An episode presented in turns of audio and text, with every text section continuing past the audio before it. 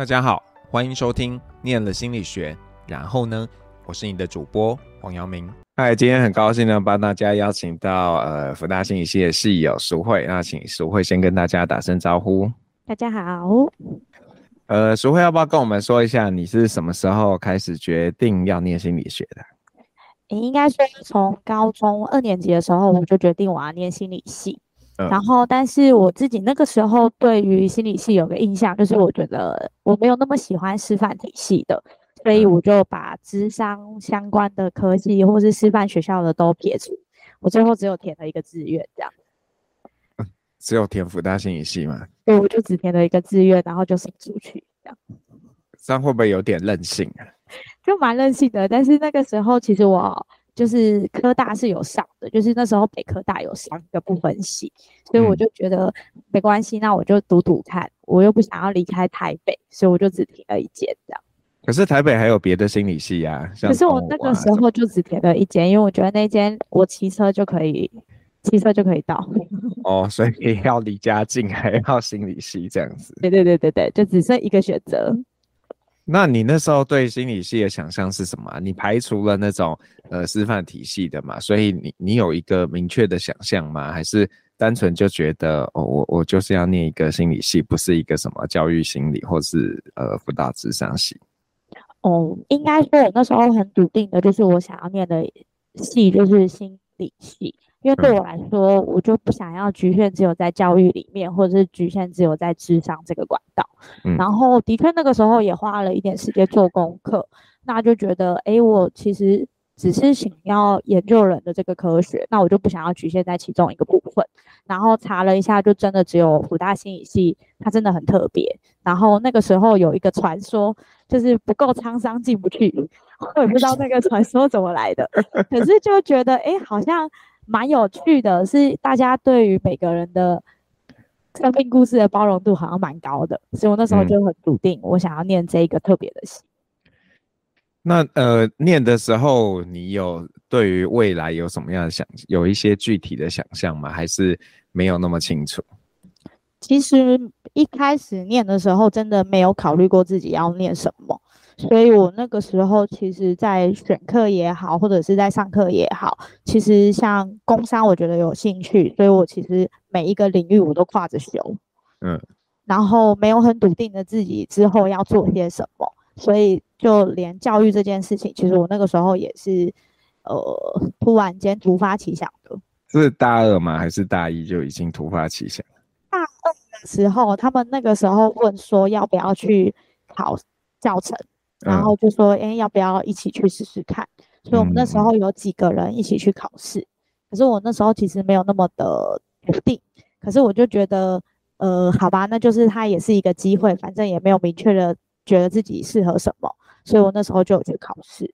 那你不会觉得很很好笑吗？你就是逃离了，很像自己当时避开了这些，然后又自己跳回去那个坑里头。对，稍后其实也有犹豫，就是我其实也会这样跟我的学生说，就是老师花了很长的时间，就是很坚持自己不想要念师范体系，他绕了一圈回来又当老师。可是我自己觉得，呃，走这条路会让我跟一般的老师的养成不同，所以我觉得上课的状况跟上课的东西其实有很大的差异。所以你你念的教程就决定要当老师了吗？还是说有什么样的一个呃这个分水岭或是转折，让你觉得对这个就是我以后要走的路啊？好，我我自己在去修教程的时候，就是我还是很讨厌老师这个职业。我觉得有部分的原因是因为我真的觉得老师在成长的过程中很容易都是一路顺遂的人。嗯。所以我自己会觉得他们很排斥某一类的学生，可是这类学生好像就会是我们比较容易去接触到的孩子，可能他会到辅导室，可能他会到高管班。那我觉得这些其实反而是被一路顺遂的老师拒绝的小孩。嗯，对。然后我我自己觉得，之所以笃定想当老师，是觉得有些孩子其实他可以捡回来，但是他常常被丢掉。所以我就觉得，那我去当一个可以把小孩捡回来的老师。嗯，那你毕业后顺利吗？还顺利的，因为我毕业完之后就是学长介绍，我就先在呃学校附近的一个国中就去代理，嗯，然后代理完一年之后，我就去考我自己家附近的学校，然后也顺利的代理，然后第三年我就考上正式。哦，这样蛮厉害的，嗯。算算就是在准备的过程中算蛮顺利的，然后我觉得，呃，我的代理学校其实因为一年是专辅，一年是兼辅，所以我觉得我变得熟悉度就很高，然后考上的是台北市的正式，所以相对而言，其实那个又轻松一些。嗯，为什么？因为其实在我我自己觉得在智商这一块，就是新北因为幅员很辽阔。所以它会有很多很多变成是要用纸本去检视或是成核，嗯，然后在台北市的话，我觉得台北市其实是一个比较人本的县市，所以它很多都是强调你们老师有自己的发展，老师有自己的呃主轴就好了，所以它反而没有那么多的框架，嗯，对，所以我觉得如果你想要有一些什么，然后在台北其实是比较好发挥的。那你那个时候在选教程的时候，没有考虑要去当小学老师？诶、欸，其实如果是以我们自己系上，然后去修小教的话，它的成本是蛮高的。嗯、因为比如说像我们要去修辅导，那我们辅导会有专业学分，就是国中需要专业学分。那我们自己系上有一些课程是可以直接采认的。对，可是如果我们今天要去修小教的话，我们大部分的学分都不能被采认，你就要花更多的时间去修。那你就，我那时候又不希望自己延毕，所以我根本就没有太多的考虑。然后外加在辅大，其实教程是一个额外的，就是学员，所以啊、呃，我们不太会为了比如说综合活动、教学教法就开一门课。嗯，可是如果你是在呃，教育大学可能这些学分是很好修的，那我们可能是有一个老师被拜托，然后很愿意，然后两年他只能开那么一次，所以就会很容易修不完。没有啦，只是要延毕而已，不会修不完。可是我们那时候的确有遇过，就是有一门课有真的没有老师愿意开，因为他开在哪个系都很奇怪。哦，所以后来怎么办？修别校的？就有些人会跑去别校。嗯嗯，对，然后甚至就是呃，可能提出异议，就是哎，差一个字或者差两个字，然后教育部可不可以采认这样子？哦，对，像我们那时候，我们有的是三学分，然后但是在教学只能采认两学分。嗯嗯嗯，然后我修了一堆零学分的通识课。为什么？因为为了那个名称，就是它它的名称要一模一样。嗯，所以所以我我为了要能就是有那一个学分。然后他就算是零学分，我早就已经不需要那个，但是我必须要去修一个我就是零学分的通识课，就为了要能才认。其实他严格来说也不是真的零学分啦，对吧？因为他会帮助你去承认你在教程里面要的那个学分。对对对，然后但是对对本身就是毕业门槛是没有任何帮助，这样。嗯嗯嗯嗯嗯。所以我我一直到大四，我还有三十二学分都是超修。你是说一个学期吗？对对，一个学期。我记得我每年都用超修单，然后每年都缴一点点的学费，然后修满所有的课程，然后从早上八点上到晚上九点。啊，真是太疯狂！所以你你完全没有延毕到？完全没有。这样还蛮幸运的，因为你不是大一就开始，就是大一下就决定修教程，是大二才决定，然后等于说你只有两年可以修那些教程的课。对，所以我我我超努力的，就是真的从早上第一节，然后排到排到晚上，因为我们系上有晚上的课。哦，好崩溃啊！天哪！我我妈都说你到底是日间部还是夜间部？那现在当老师几年了？七年。觉得呢？怎么样？蛮好玩的。蛮好玩的。对，可是因为我一直。嗯、呃，比如说代理啊，然后考上正式，然后跟借聘，所以我这样前前后后已经换了三个县市。那我自己觉得，因为每换一个县市又从零开始，所以我虽然七年，但是在这间学校我还是一个菜鸟。哦，哎，所所所谓的借聘是什么意思啊？不太懂。借聘就是因为我我考上正式的时候是在台北市，嗯，然后因为我先生在高雄。嗯，所以我如果要下来高雄的话，只有两个选择。第一个选择就是参加县外的借聘，比如说有老师愿意，就是最好的话就是互调，他调我的学校，嗯、我调他的学校，然后都是正式同一个科的老师。嗯、那我那时候蛮幸运的是，我我是用六角调，就是有六个老师，A 到 B 学校、哦、，B 到 C 学校。啊，我们这六个人我们都不认识，嗯、是嗯电脑跑出来的。嗯嗯，有听说，因为之前有一个，哎，你可能也认识那个许星星，他他也是。好几个人同时掉这样子，嗯，就我蛮幸运的，因为有些人是直接找好，然后我的话就是直接就是从北高雄贴到南高雄海天，然后电脑就成功了这样。然后现在就不是算借聘了，是已经换到那里了，就是已经借聘过来就会是这间学校的老师了。哦，那你觉得在这个不同的县市，它除了你刚刚说，可能在一些嗯，怎么讲，呃，格式上，它有什么样的差别？还是说这个比较是一个学校跟一个学校之间的差异啊？你觉得？其实我觉得县市之间有文化差异，然后每一间学校里面也会有自己的文化，嗯，所以我觉得当老师其实有时候还也还蛮碰运气的。呃，那比如说我刚刚说新北跟台北市。新北跟台北市，我觉得是因为服务员的关系，嗯，所以比如说新北真的比较多知识化的表格，可是它的培训过程跟它每个月的团督或是课程是比较扎实的，嗯，然后你同区的人，比如说我们那区可能叫东区、西区、南区，同区的老师的密切度其实是蛮高的，嗯，我们大概就是每一个月都会一起就是团督，然后每一督都会有自己的督导老师。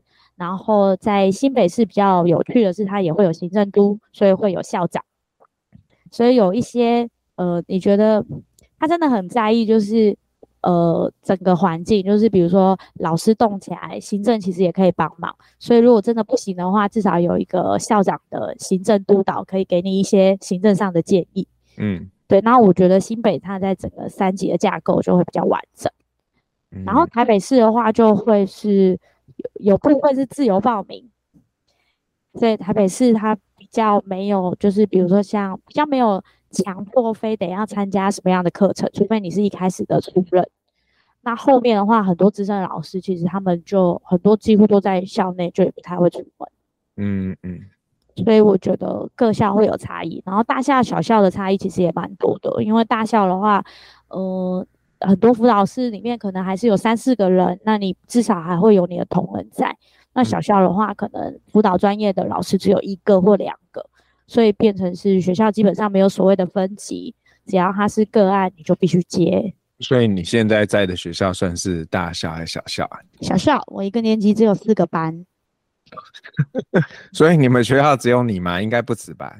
诶、欸，我们学校只有一个专辅，然后一个兼辅。嗯然后这个监辅是高雄市的特例，它不是教育局的，因为以人数来说，我们不应该有监辅，应该只有一专。我在这间学校主要是综合活动教师，嗯，综合活动教师里面的辅导专长。然后，但是你你你你你还需要接案吗？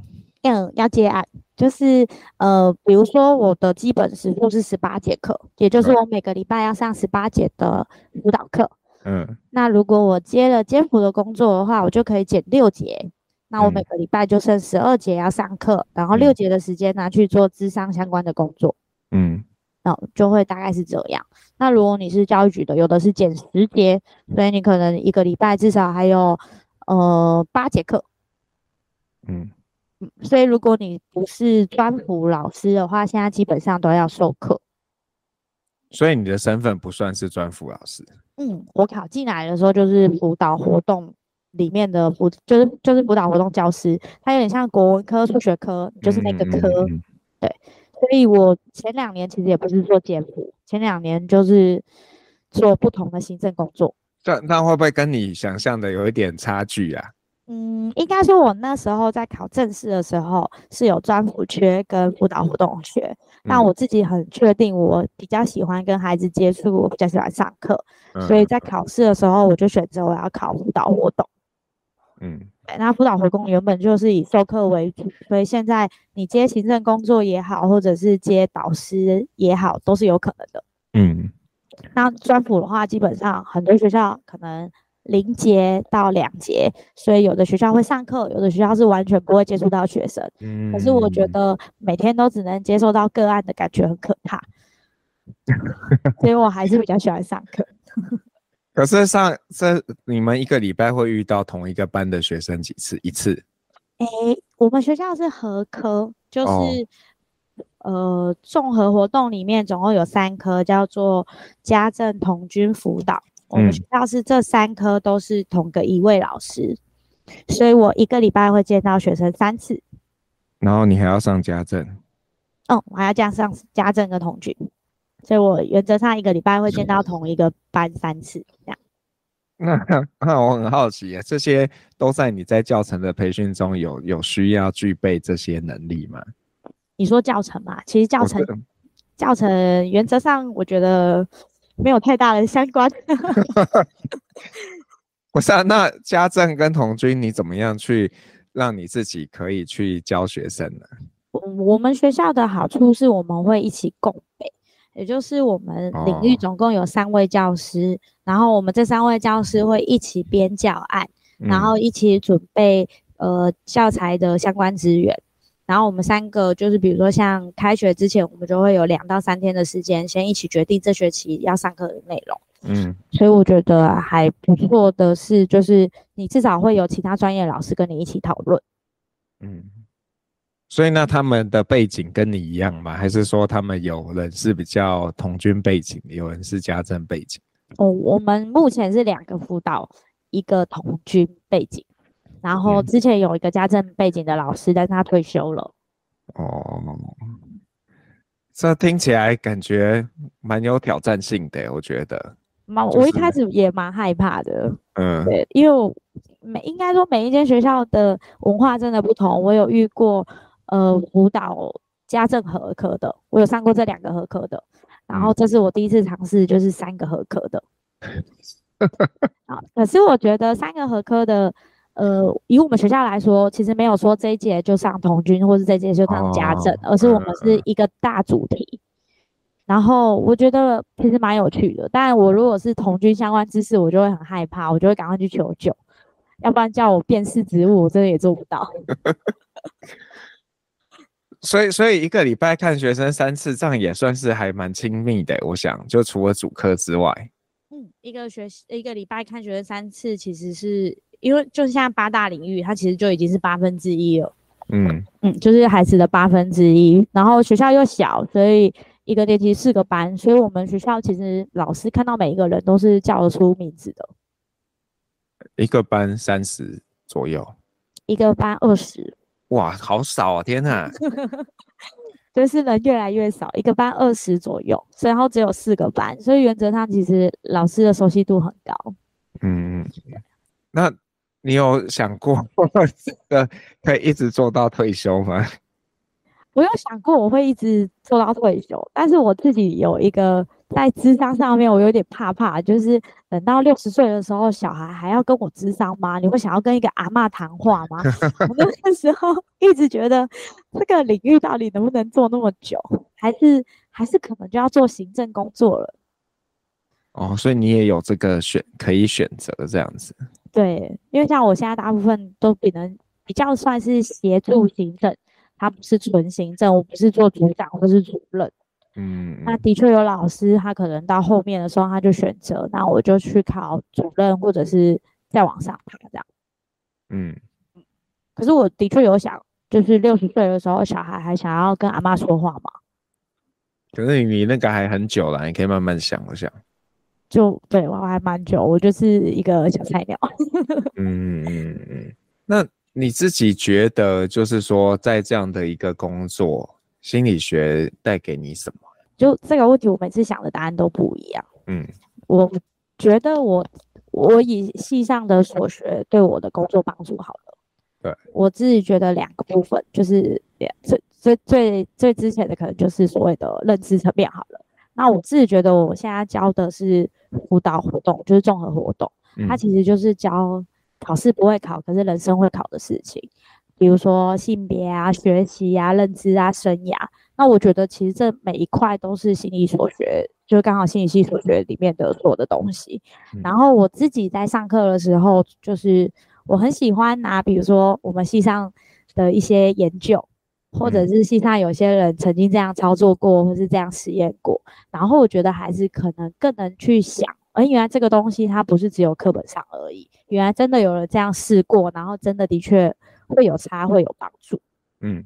比如说，在上学习的时候，我就会跟他们讲，呃，比如说记忆相关的心理学，对。然后比如说跟他们说，哎，其实你的大脑可以帮你一起读书啊，你不用一直死记活记。有一些不不适用的学习方法，其实对你来说，并不见得让你的学习效果就会是比较好的。然后的确也带着孩子，就是操作过，就是两个礼拜的时间，我们可能比如说所谓的那个 番茄法吧。嗯，然后我教他们要好好的睡觉，我要教他们好好的专注。那我觉得的确有的孩子就会很明显发现，哎，老师这样真的有效。嗯嗯，对。然后或者是在上，比如说三年级在上所谓的放松，在上所谓的，比如说有，我就会把之前系上的身心灵课程带进来。嗯，我就真的就是那一节课搞得跟不知道在做什么奇妙的仪式一样。可是的确有孩子就会当场他可以好好的入睡。然后我觉得那也是一个蛮有趣的状况，嗯，对。那我自己觉得人生就是人生会考的这些事情，我们的系上都教，所以我自己觉得认知的方面，我就查你说腐烂学生也好，或是好像拿出一些东西给他们看，他们就会更有感觉，嗯嗯嗯。然后另外一个，我觉得心理系给我的另外一个可能真的就是在。情谊上，就是我觉得我对于孩子的包容度真的会高很多。嗯、那我觉得那高很多，不是只不是因为我们系上每次都说很开放，或者是每次都有形形色色的人。我觉得那个很多是你要说教授也好，同学也好，或者是每一个老师的风格，其实很迥异。比如说之前都会去上工商，你就会发现他们的思考角度，然后跟。认知的教授的思考角度，跟社文之商的教授的思考角度，其实是完全不一样的。对，就是彼此之间都有没有办法接受的人，但这些人其实是有交集的。然后我觉得你在每一个心理，就是每一门科学这样学下来的时候，你就会觉得，其实从不同的角度，每一个孩子都可以被理解。就是我觉得有一些老师，他真的觉得没救的学生，我都觉得他很有趣啊。嗯嗯嗯，我我自己会觉得我对孩子的包容度就会变得真的很高，可是那个高不是那个高不是不是我用一个上对下的观念去看他，而是我把他看成一个人，嗯，就是我更能去理解他的生命故事，还有他为什么会长成这个样子。哦，我我自己觉得对我来说是蛮有帮助的。那你觉得这些孩子他们跟你们会建立怎么讲？依附的关系吗，不过你学校很小，所以应该很容易。嗯，对，但是因为我是一个，就是对孩子来说，真的是一个很真诚的小孩，嗯，就是也是一个很真诚的老师。我大概就是会真的很认真跟他画虎烂的那一种，嗯，所以孩子其实会知道，也呃有些东西，他如果做错了，我还是会很认真的骂他，骂他，嗯，对。然后依附，我觉得多少会有。因为在这间学校，其实有很多孩子的家庭背景很强，嗯，就是我一直都觉得有一些呃家长如果愿意给孩子一个他有乖乖去上班、认真的工作的背景，都已经很难了。嗯，所以这些孩子如果有一个人愿意关心他，他们其实有些会滔滔不绝的把自己所有所有你觉得不应该讲给全班听的东西，他都会一直讲一直讲。嗯嗯，对。可是他们的信任有时候也会让你觉得好像可以帮他们多做一些啦。嗯，这样怎么样去画那个界限？画界限嘛？对啊。嗯，我觉得，我觉得就是讲清楚。我觉得很难。对啊，我觉得在学校很难，是因为在学校的老师本来就有一个第二个妈的那种感觉。嗯嗯。我觉得在学校的智商其实没有办法高高在上。嗯，也没有办法说我们离开了门之后，我们的关系就要回到什么样子。对，我自己觉得那个切割是很难的。然后我自己承认，我在这部分不是一个很专业的智商者。嗯，对。所以如果一个小男生跟老师说：“所谓老师可以加 Line 吗？”哦，我都说毕业之后，我不加在校的学生。哦，然后他们都会问为什么，我其实就会跟他说，我不想要知道你今天几点睡，我不想要知道你今天要去哪里鬼后懒，我到底要不要检举你？然后我就说，嗯，好，我说你如果愿意加我的话，你超过十点我就检举你哦。然后孩子就大概知道意思，因为他们其实也会知道，有时候老师知道一些讯息，对他们来说不见得是好事。是，没错。比方说，你就会在不小心在线动看到他跟你说他生病，可是他跑出去玩了之类的。对对对，就是类似这样子。不然就是他明明、嗯、明明前一天在干嘛？所以我只加毕业的孩子。哦。可是当你说只加毕业的孩子，真正认真毕业之后会回头再找你再加你的孩子，其实都是有需求的。嗯嗯，对，就比较不会有那种随意乱加，然后只是为了要跟老师有一些奇妙的互动。嗯，对。那那你觉得在过程中可以跟我们分享一个嗯很好的经验，然后分享一个可能呃不一定那么好，但是让你印象深刻的经验？你说对于学生智商还是上课？都都可以耶，看你怎么样选择。哦，我分享一个我觉得还不错的经验。嗯，那是我在就是台北市接行政的时候，嗯，那个时候因为我没有任何的授课，就是零终点纯行政。嗯，然后有八十几个班，是一个很大很大的学校。嗯，然后我那个时候有接记，就是是组资料组长，所以有接记忆教育。然后有一个孩子，因为我那是一个很纯升学的学校。所以那个孩子他其实就是一个永远五 C 的小孩，就是他真的没有办法好好的就是把课业完成。所以他们老师其实是一个很认真的老师，可是他们老师会常常接到其他的投诉，就是他是一个认真的小孩，可是他成绩真的很差。嗯，然后在那间学校里面，成绩差的孩子其实是不会被看见的。嗯，对。然后记忆教育的时候，那时候观察就觉得，其实这个孩子是一个很乖的小孩。然后我每一次在他们，我我那时候要求他们要写联络簿，然后我会一本一本改，然后我会一本一本回应。嗯，对。然后那个孩子他就会写说，比如说他那时候去参加那个汽车科、汽修科，然后他就会跟我说他今天练了什么，然后我就每一个礼拜都会给他写的比他写的还要多。嗯。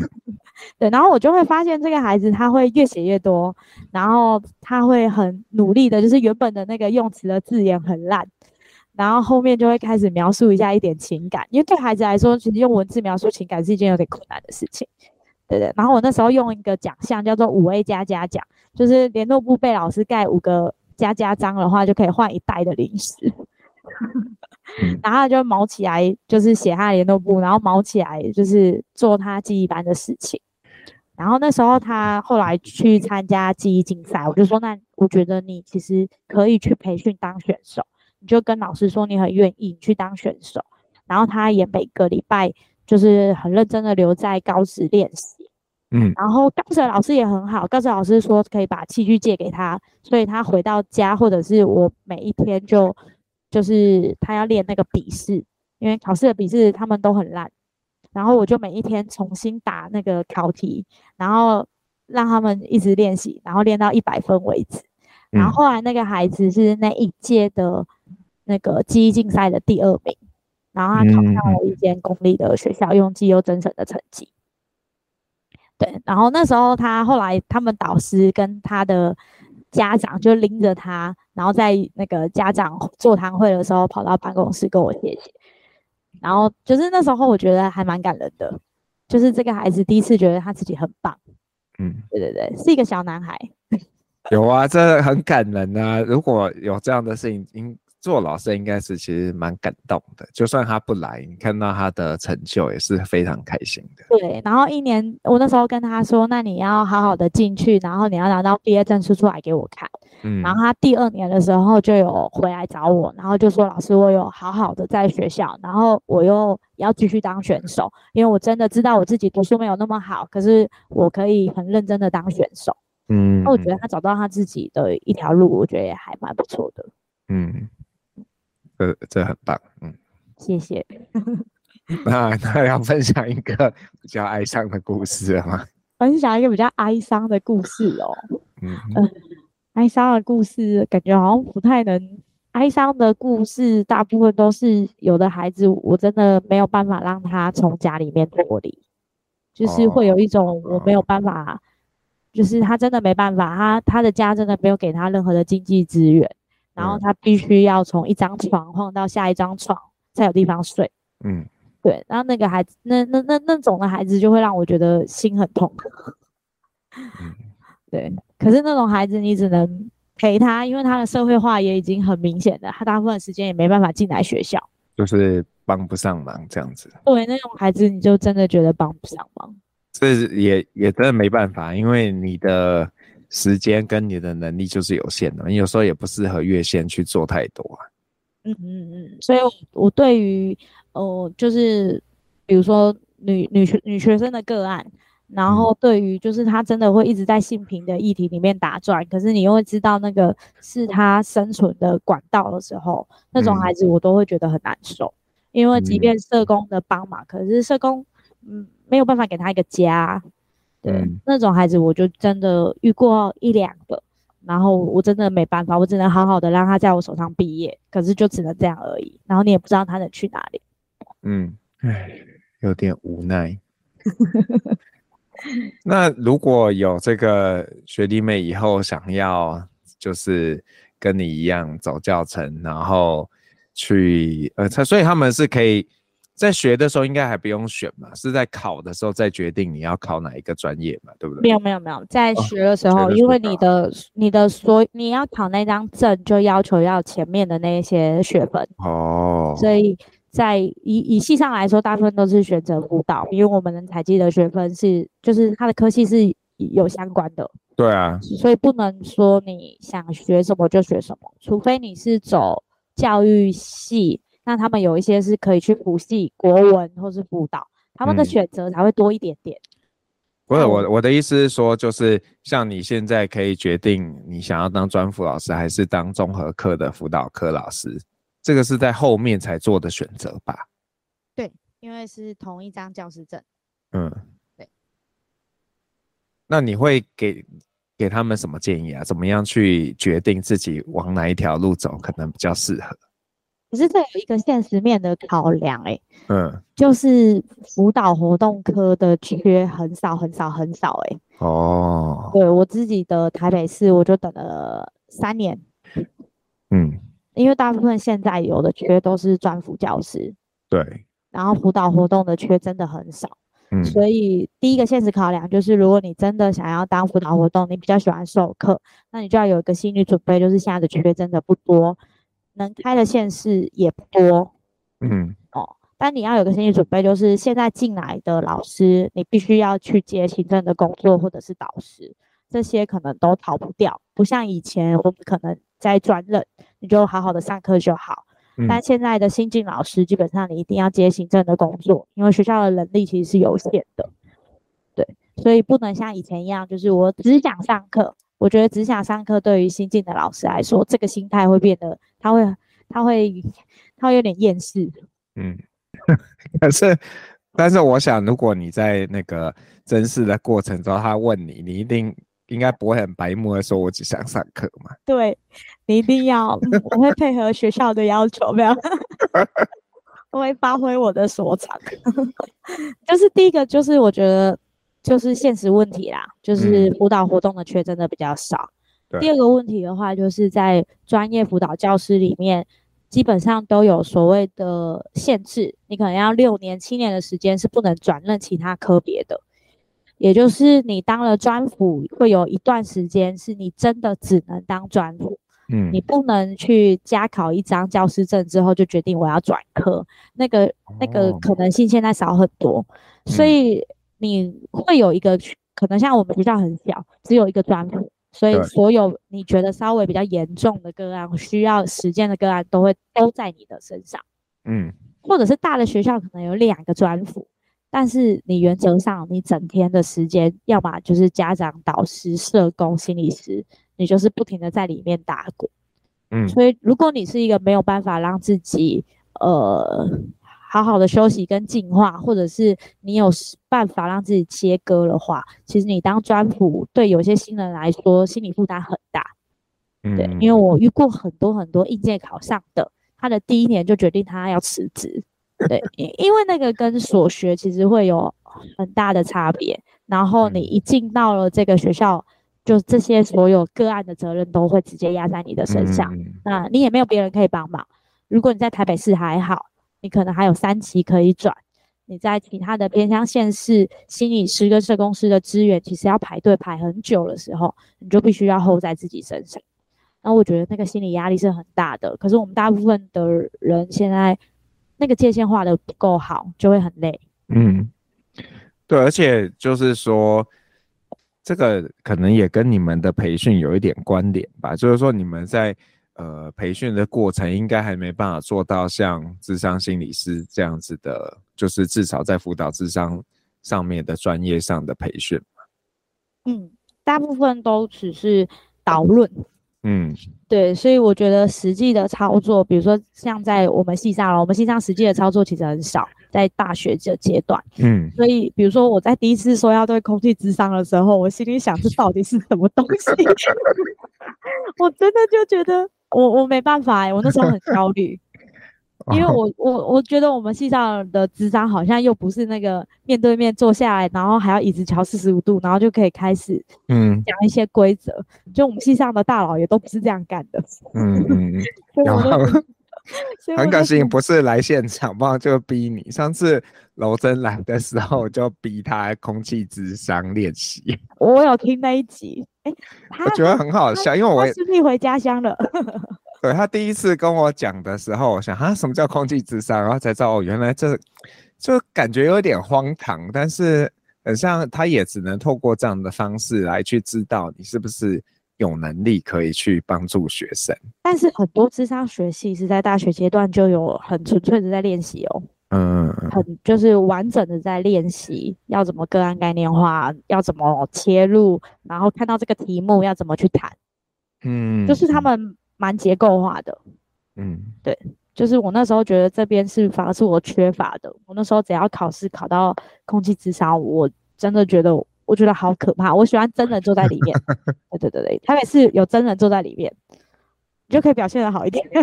可是那个真人应该不是学生吧？那个真人就是你以后的同事，没有，他就是老师，那、哦、是老师、哦，所以老师会假装是个国中生跟你互动。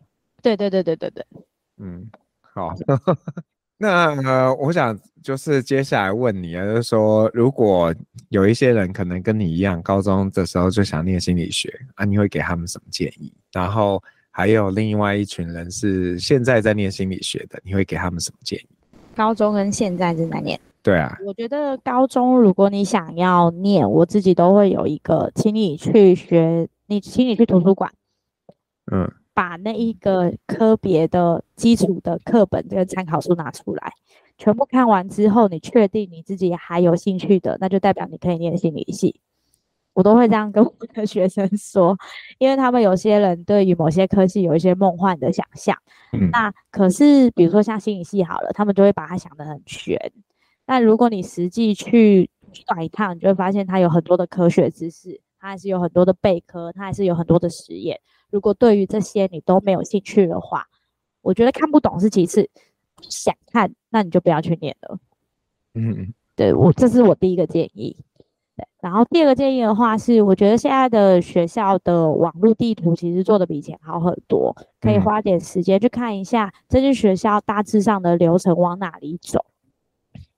我觉得他的那个现在的有些地图画的很精美，我觉得那个学习地图是重要的。很多人看完之后就会发现，其实跟他的想象，或者是他可能在某一个阶段就断掉了。你其实是要研究所才能念完这个专业的，那你可能前面的想象觉得我四年就可以有，我觉得这个地方就会很可惜。所以就两个建议这样。嗯嗯。然后跟在校生，我觉得在校生的建议就是，请你认真的对待每一堂课，因为你不知道你的。哪一堂课以后你用得到？嗯，对。那我自己会觉得，呃，以心理系来说，之前在念的时候，有一群人他，呃只记得批评但不记得批判，就是学了一点皮毛，然后就会很想要发表自己的意见。那我觉得那个同理心超低的，所以我自己会觉得，呃，嗯，念心理系在那个过程中学会少讲一点话，多听别人讲。嗯，我觉得你才会有所学习，你的四年才会让自己真的有包容度，而不是你自己觉得自己多元，可是其实你的想法很固执。嗯，我听起来感觉有很多讲不出的话。因为对啊，我觉得你你在求学的阶段也好，或者是你真的在工作的阶段也好，你就会发现念心理、念智商的，其实有些完全不了解自己。嗯。可是那个不了解自己，是他觉得自己是厉害的，对，他觉得自己很能倾听，嗯，对。但是我觉得，当你自己有这样的心态的话，我就会觉得那是一种傲慢呐、啊。嗯嗯，好。那呃，有没有什么事情是你刚刚没有机会讲的，然后想要补充的？应该没有。好。那呃，就是最后呢，要呃，请淑慧点一首歌。那如果你是 KKBOX 的用户啊，你就会听到淑慧点给你的这首歌。那要请淑慧跟我们介绍一下你要点什么歌，然后为什么？要帮我点吗？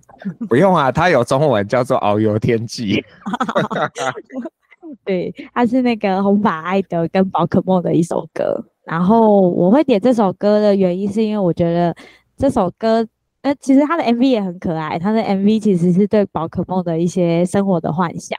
然后我觉得在听这首歌的时候，是一种很好玩，然后很期待的感觉。然后我就会觉得每一个人的生活中，其实要有一个兴趣，要有一个童趣，保有那个内心的小孩子，你才会对这个生活有一些热情，你才会觉得每一件事情好像都可以试试看，可以玩玩看。好，那就谢谢淑慧今天跟我们的分享，谢谢，谢谢拜拜，拜拜。我是黄耀明，我们下次见喽，拜拜。